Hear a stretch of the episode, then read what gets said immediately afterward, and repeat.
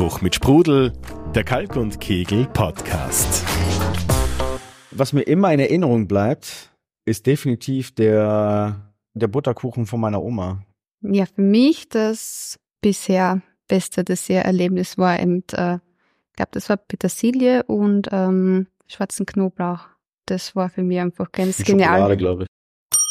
Das hören wir von der Patisserie-Elite auf die Frage, was war das beste Dessert, das du je gegessen hast? Und damit Hallo zu Spruch mit Sprudel, den Podcast für die Gastroszene.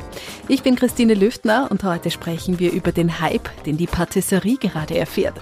Sie sind preisgekrönt und sie versüßen uns das Leben. Kein Wunder, dass ihnen kaum jemand widerstehen kann. Gemeint sind die raffinierten Dessertkreationen der Spitzenpatissiers.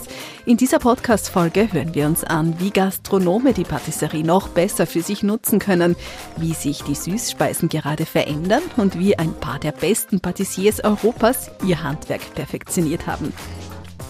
Mit dabei für uns sind Mein Name ist Kai Baumgart, ähm, ja, mehrfach ausgezeichnet, eben aktuell Gummio 2020 in, in der Schweiz, 2022 vom Großen Giet international. Ähm, unter anderem auch Unternehmensberater, wenn es um die Patisserie geht.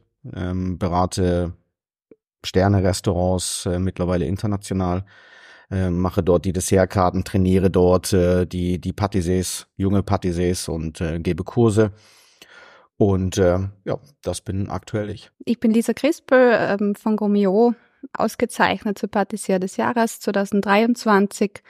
Und ich arbeite bei uns im Familienbetrieb am Weingut Crispel im Genusstheater und bin dort eben für die Patisserie verantwortlich. Jürgen Schmücking, Journalist, Fotograf.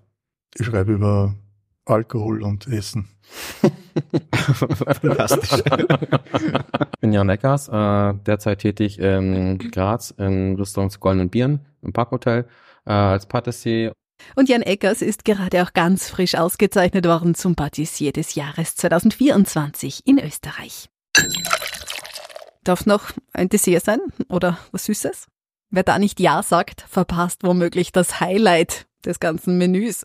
Die Patisserie spielt in der Spitzengastronomie mittlerweile immer öfter die Haupt- und nicht mehr nur die Nebenrolle, spürt Kai Baumgart. Ja, es, es, hat, es hat mehrere Aspekte. Also es, es geht grundsätzlich, dass die Patisserie in den letzten Jahren einfach ähm, grundsätzlich mehr ähm, Aufmerksamkeit erregt hat, weil ähm, einfach durch viele ähm, Stars oder aber auch durch die Social Media natürlich ähm, viele Techniken gezeigt worden sind, die man sonst nicht kennt, ja, die, die man sonst irgendwie nur kennenlernen durfte, wenn man vor Ort war, wenn man Praktikum gemacht hat oder irgendwie auch selber dort gearbeitet hat. Aber durch den sozialen, durch die sozialen Medien ähm, geht das natürlich sehr schnell viral und ähm, junge Leute versuchen sich daran und auch gestandene Patissiers versuchen sich daran und entwickeln dadurch das alles irgendwie auch auf ihre Art und Weise, äh, auf ihre Art und Weise weiter und versuchen das in ihre in ihre Patisserie-Welt, die sie haben, zu integrieren und um ihr, ihren Fortschritt einfach irgendwie voranzutreiben. Und das ist, glaube ich, so der springende Punkt, warum die Patisserie irgendwie in den letzten Jahren einfach auch so so explodiert ist. Also und ähm, weil wenn wir wenn wir grundsätzlich sehen, also ist, äh, wenn wir jetzt anschauen, gerade im spanischen Bereich mit Jordi Roca, ähm, der, sage ich mal, ein Mentor für viele in den letzten Jahren war und auch ist oder Albert Adria, sind das alles Sachen, die ähm, ja, es ist kein Hexenwerk, man muss nur wissen, wie es funktioniert. Und ähm, da geht's nur um ganz, ganz wenig. Und das ist nur ein ganz kleiner Weg, weil viele haben diese Ideen, wissen aber nicht, wie, wie man es umsetzt. Und man braucht nur diesen gewissen Schritt. Ja, und dann, wenn man diesen hat, dann kann man sich das selber zusammenbauen. Dann explodiert es einfach. Auch für Gomio Österreich Chief Inspector Jürgen Schmücking gewinnt die Patisserie immer mehr an Bedeutung. Das hat aber für mich einen sehr konkreten Hintergrund. Ich beobachte, dass mehrgängige Menüs im Gourmetbereich immer einer gewissen Dramaturgie folgen.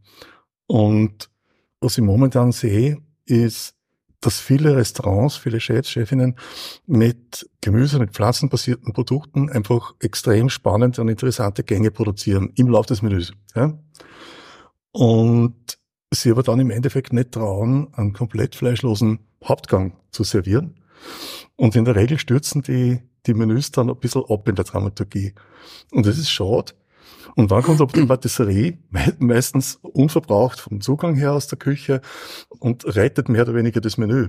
Weil extrem spannende Sachen wieder, weil die, die Spannung aufgegriffen wird und aufgegriffen werden kann, die man davor erlebt hat. Und das, das ist mir jetzt nicht ein, zweimal passiert, das habe ich ein paar Mal erlebt. Und insofern denke ich mir, das könnte, wenn man das ausbaut, ein ziemlich spannender Anker sein. Ich stimme da, das, was er sagt, stimmt vollkommen zu. Also für mich ist halt die Patisserie immer der, der Abschluss quasi der Küche und ähm, im Endeffekt, wenn irgendwas im Menü passiert, wir können es damit ausbessern. Weil wenn das Dessert in positiven quasi im Kopf bleibt, das verändert das Menü.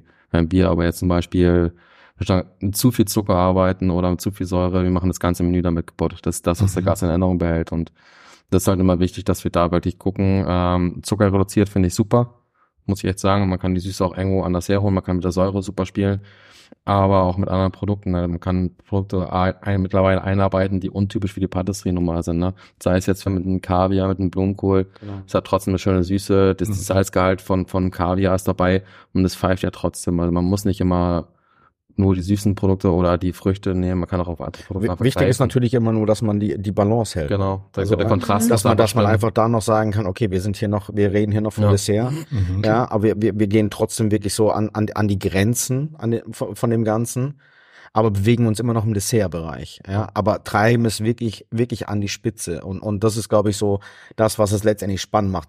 Es geht ja darum, wenn wir von der Dramaturgie irgendwie sprechen, man muss den Gast ja auch irgendwie abholen. Also der hat ja, der Gast hat eine grundsätzliche Gewissen, also eine, eine Haltung. Ja, der kommt in das Restaurant, der weiß ganz genau, okay, ob das jetzt ein, zwei oder drei Sterne sind, oder eine Grundhaltung. Und, und da muss man oder mhm. Hauben, genau, Entschuldigung. Ja. und, und da muss man irgendwie auch ähm, letztendlich ähm, abliefern. Und, und grundsätzlich geht es ja auch darum, wir sind Dienstleister, das muss man immer ganz klar sehen. Ja, wir sind für den Gast da, nicht für uns.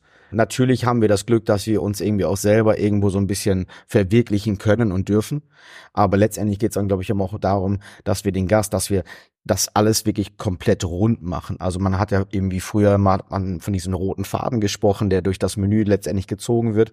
Und das sollte meines Erachtens auch immer bleiben. Aber die Patisserie ist mittlerweile, um auf den Punkt zu kommen, schon fast wie eine eigenständige Küche und ähm, hat auch einen eigenständigen Stellenwert. Und das wird auch mittlerweile auch von vielen Restaurants im Sternebereich auch so zelebriert, weil eben da gibt's manchmal zwei, drei Prädesserts und und dann gibt's noch zwei Desserts und dann gibt's noch die Petit Fours. Also das ist wie so ein fast wie so ein nochmal ein eigenständiges Menü und was man auch mit Stolz machen darf, ne? dass man wirklich sagen kann, hey, wir haben hier einen Patissier, der ist wirklich sackstark und der kann hier nochmal ganz anders auffahren. Und ich glaube, das, darum geht es letztendlich und das sollte auch so zelebriert werden. Jan Eckers versucht damit ein Zusatzgeschäft aufzubauen. Na, wir haben jetzt mit der Goldene Bieren erstmal angefangen. Die werden uns jetzt ja, wie gesagt, in Zukunft weiterentwickeln, dass wir jetzt quasi mit der Bar anfangen, dass wir Törtchen und auch äh, Pralinen mitverkaufen. Es soll darum gehen, dass mehr Gäste im Haus sind, auch um quasi die Patisserie im Haus zu genießen, ob es zur Mittagszeit ist, mal Kuchen oder Törtchen zu essen oder Sachen für zu Hause mitzubestellen, besondere Anlässe einfach. Weil man kauft nicht einfach immer irgendwelche sehr guten Pralinen, nur weil man die gerade essen möchte. Es hat einen gewissen Anlass. Und ich glaube, das reizt die Leute in der Stadt immer wieder, äh, wenn die sehen, da kann man sich das holen, das nochmal zu holen. Und das ist, glaube ich, ein Mehrwert auch für den Betrieb, dass man sieht, man kann es auch außer Haus verkaufen, was Gäste wieder anlockt, beziehungsweise auch neue Gäste wieder ranschafft, indem man einfach was Neues gestaltet für das Haus selber einfach. Und die nächsten Schritte, wie gesagt, sind halt einfach die Bar, beziehungsweise in Zukunft auch das Restaurant anders zu gestalten von, von der Küche selber her. Bei Lisa Crispel läuft das Zusatzgeschäft mit ihren süßen Kreationen bereits. Genauso eben die Desserts, die man à la carte bestellen kann, zusätzlich natürlich. Und ähm, was eben großes Thema ist bei mir eben mit den Dörtchen, ähm, die man natürlich direkt im Betrieb verkaufen und ähm, in meinem Fall auch im Wiederverkauf, im Einzelhandel teilweise und eben an weitere Gastronomien. Und wonach suchen die Gourmet-Restaurants, Kai Baumgart? Also die grundsätzliche Idee ist eigentlich dahinter eben zu sagen, wo, wo, wo können wir hingehen? Weil also meistens ist es so, dass die Betriebe, die haben ein Patissier, vielleicht auch zwei. Oftmals ist es so, dass es junge Patissiers sind, die ähm, einen gewissen Wissensstand haben, mehr wollen, was was mich natürlich immer dann äh, sehr freut, wenn sie wenn sie Gas geben möchten aber man keinen findet, den man da vorstellen kann und dass die davon lernen können. Und dann und dann bin ich derjenige, der dazugezogen wird und dann letztendlich dann auch ja A zu trainieren und B mir aber auch die Unternehmensstruktur anzuschauen. Was für einen Mehrwert kann die Patisserie für das ganze Unternehmen auch bringen? Eben, wir reden jetzt hier von der Tea Time, wir reden hier von von ähm, Kuchen, Törtchen, wie auch immer. Und ähm, das ist dann ja, meine Hauptaufgabe letztendlich, mir das Unternehmen anzuschauen, was haben wir für Möglichkeiten und was kann ich dort implementieren, was auch wirklich sinnvoll ist. Und äh, das ist zu, zu 90 Prozent meine Aufgabe. Und dann natürlich auch, ob es jetzt ein Gourmet-Restaurant ist oder auch ein normales Restaurant, aber eben größtenteils geht es dann auch um die Gourmet-Restaurants, die ich dann natürlich ähm, betreue, ähm, dass, dass natürlich dann die Küchenchefs sagen, hey, wir müssen da noch irgendwie was draufsetzen oder wir müssen ein bisschen mehr Gas geben. Was für mich dann auch irgendwo wieder spannend ist, also weil ich natürlich schauen muss, ich kann nicht meinen Style fahren. Ähm, ich muss immer mir den Betrieb anschauen, ich muss mir die Handschrift von dem Küchenchef oder grundsätzlich von der Küche anschauen und muss das versuchen irgendwie auch dort einzubringen. Natürlich mit meinen grundsätzlichen Ideen, ähm, aber nicht mit meiner mit meiner Handschrift. Also man man Ganz schaffe ich es nicht, das ist äh, ganz klar. Also man wird immer erkennen, dass es irgendwie auch Kai Baumgart ist. Und ähm, was aber auch mittlerweile ganz gut ist, weil die meisten eigentlich ganz klar sagen, hier, wir holen uns wirklich Kai Baumgart und der steht dann auch auf der Karte. Also wie jetzt aktuell auch in Estland, äh, der Matthias Dieter mit zwei Sternen aktuell, der einzige zwei Sterne in Estland, der ganz klar gesagt hat, du, ich kaufe dich ein, weil ich dich haben will, weil ich äh, Desserts haben möchte und dann steht da auch Desserts bei Kai Baumgart und dann äh, ist natürlich auch fein für mich, keine Frage. Aber das ist eben grundsätzlich meine Aufgabe. Aber wie kommt man dorthin? Wie wird man in der Patisserie erfolgreich? Wie war das bei der Patissier des Jahres 2023? Bei mir äh, war es ja komplett anders. Ich bin ja quasi eben Quereinsteiger und habe mich selbst ausgebildet. also eben durch ganz viel Praxis, also durch ganz viel Übung, Neues ausprobieren und die verschiedenen Techniken und, und die Weiterbildung ist tatsächlich eigentlich äh, bei verschiedenen Praktikumsstationen passiert, wo ich einfach dann gesehen habe, wie, man, wie kann man leichter arbeiten, welche Produkte gibt's noch äh, und so weiter. Eine Möglichkeit, Erfahrungen und Wissen untereinander auszutauschen, hat Jan Eggers nicht nur für sich geschaffen. Ähm, ja, wir haben die Gruppe quasi ähm, letztes Jahr aufgemacht, ist quasi die Kaiserschmarrn-Elite, haben wir es genannt. Ähm, und da geht es eigentlich drum, quasi jetzt nicht nur Patisseries, nicht nur rein aus Österreich, äh, wir haben jetzt auch zum Beispiel ein oder zwei aus der Schweiz mit dabei, unter anderem der Kai, der jetzt auch quasi mit dazukommen möchte. Ähm, und da geht es eigentlich hauptsächlich darum, dass wir auch viele junge Patissiers in Österreich haben, aber die quasi vom Wissensstand her noch nicht so weit sind, dass sie sagen, die wissen mit allen Produkten umzugehen. Und mittlerweile ist es leider so, dass es zu wenig Particies gibt, um denen halt auch zu zeigen, wie funktioniert das wirklich. Und wir wollen halt die Möglichkeit bieten, auch jetzt bei uns in der Gruppe oder dass sie halt sagen, hey, wir kommen mal zwei Wochen zu denen und denen, wo sie halt de dementsprechend auch gerne hingehen möchten, wo sie sagen, die können da was lernen, dass wir denen anbieten, die zu schulen, auch in den Bereich, in den sie halt gehen möchten, ob es jetzt eine Raumgastronomie ist oder normale Hotelgastronomie, ob es wirklich rein nur Konditorei ist, aber wir wollen quasi die Patisserie-Szene mehr in den Vordergrund setzen, wir wollen die mehr schulen, dass die sich äh, auch mehr raustrauen, vor allem, dass der Beruf auch wieder interessanter wird, dass mehr in die Patisserie nachkommen. Also es ist einfach, es gibt zu wenig von denen und es ist immer ein Mangel daran. Und es gibt einfach zu viele, die sich darin versuchen, aber nicht weit kommen, weil einfach die, das Wissen oder der Wissensstand einfach fehlt. Und wenn wir zum Beispiel beim Wissensstand von Kai geht, der hat sich ja extrem in die Materie eingebaut, was mit Zucker oder mit Protein zu tun hat, da hat er sich extrem eingebaut. Und das ist ein, wieder ein interessantes Thema, wo auch ich in diesen Standard gar nicht, noch gar nicht wirklich drin bin, ne? was, was mir auch extrem fehlt zum Beispiel. Und das ist für mich jetzt wieder positiv, das kann ich wieder zu ihnen gehen und sagen, hey, wie funktioniert das? Und dazu, dazu ist einfach die Gruppe da, um einfach die Patissiers äh, zu fördern, sie zu unterstützen, auch wenn die mal einen neuen Berufswechsel quasi möchten, eine andere Patisserie, dass man sich da gegenseitig einfach hilft. Das ist einfach, wir uns gegenseitig unterstützen, was diesen Beruf einfach angeht. Auch Jürgen Schmücking sieht da einen gewissen Trainingsbedarf, allerdings nicht nur für die Patissiers. Was ich gern hätte, dass man so eine Art sensorisches Grundverständnis im, im Patissierbereich für, für Restauranttester mhm. irgendwie einmal hinkriegt, dass die, dass die Süße gerade unterscheiden können. Beim Wein geht's ja auch. Also jeder, jeder Weinverkoster kann, kann, kann, kann die Süße mhm. gerade von Wein einteilen. Ja. Warum kriegen wir das bei Desserts nicht hin? Ich krieg als, als Chief Inspector immer die, die Rückmeldung, was es an Dessert gegeben hat und ob es gut war oder nicht. Aber nie die genauen Aber Details. Nie, ganz oder, genau. Ich kriege ja. nie, ich, das, das funktioniert bei den anderen äh, mhm. Sachen schon. Also eben, jeder wichtige Hauptgang oder jedes, jedes äh, Gericht davor wird, wird gut analysiert. Aber bei den Desserts ist das immer Drama. Aber ich glaube, das ist auch einfach von den letzten Jahren einfach, let, ja, letztendlich irgendwie, früher hat man einfach grundsätzlich nicht viel auf die Desserts gegeben. Und ich glaube, Ja. das, Ja. das, das, das ist einfach eben der, der ausschlaggebende Ja. Punkt. Ne? Und dadurch, dass wir natürlich in den letzten Jahren, und ich rede, ja, da reden wir locker von, von den letzten zehn Jahren, wo die Patisserie natürlich sich wirklich grundlegend verändert hat, sag ich mal eben durch ein, gerade im deutschsprachigen Raum eben mit René Frank, mit mir, Andy Vorbusch, Christian Hüms, Ja. ja, wo wir wirklich ja das Ganze nochmal umgekrempelt haben, sag ich mal.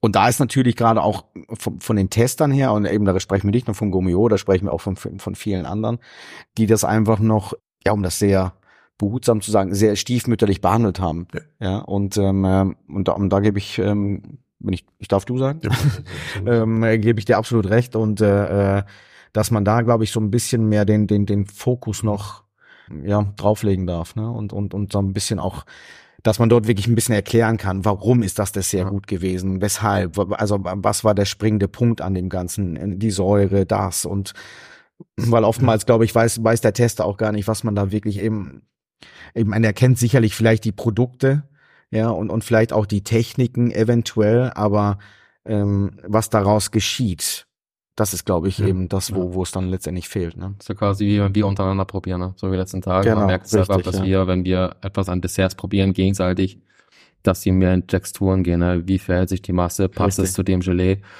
Das ist wie, wie harmoniert ist, ne? Mhm. vom Salzgehalt, vom, vom Zuckergehalt. Und da gehen die halt, wenn wir etwas selber probieren, mehr in die Details. Und da kann man eine Stunde drüber reden und weiß noch immer etwas zu erzählen. Also das ist halt, das ist halt bei uns wieder die Patisserie. Wir arbeiten halt mehr damit und wissen halt, wie sich das alles verhält oder wie sich das verhalten sollte.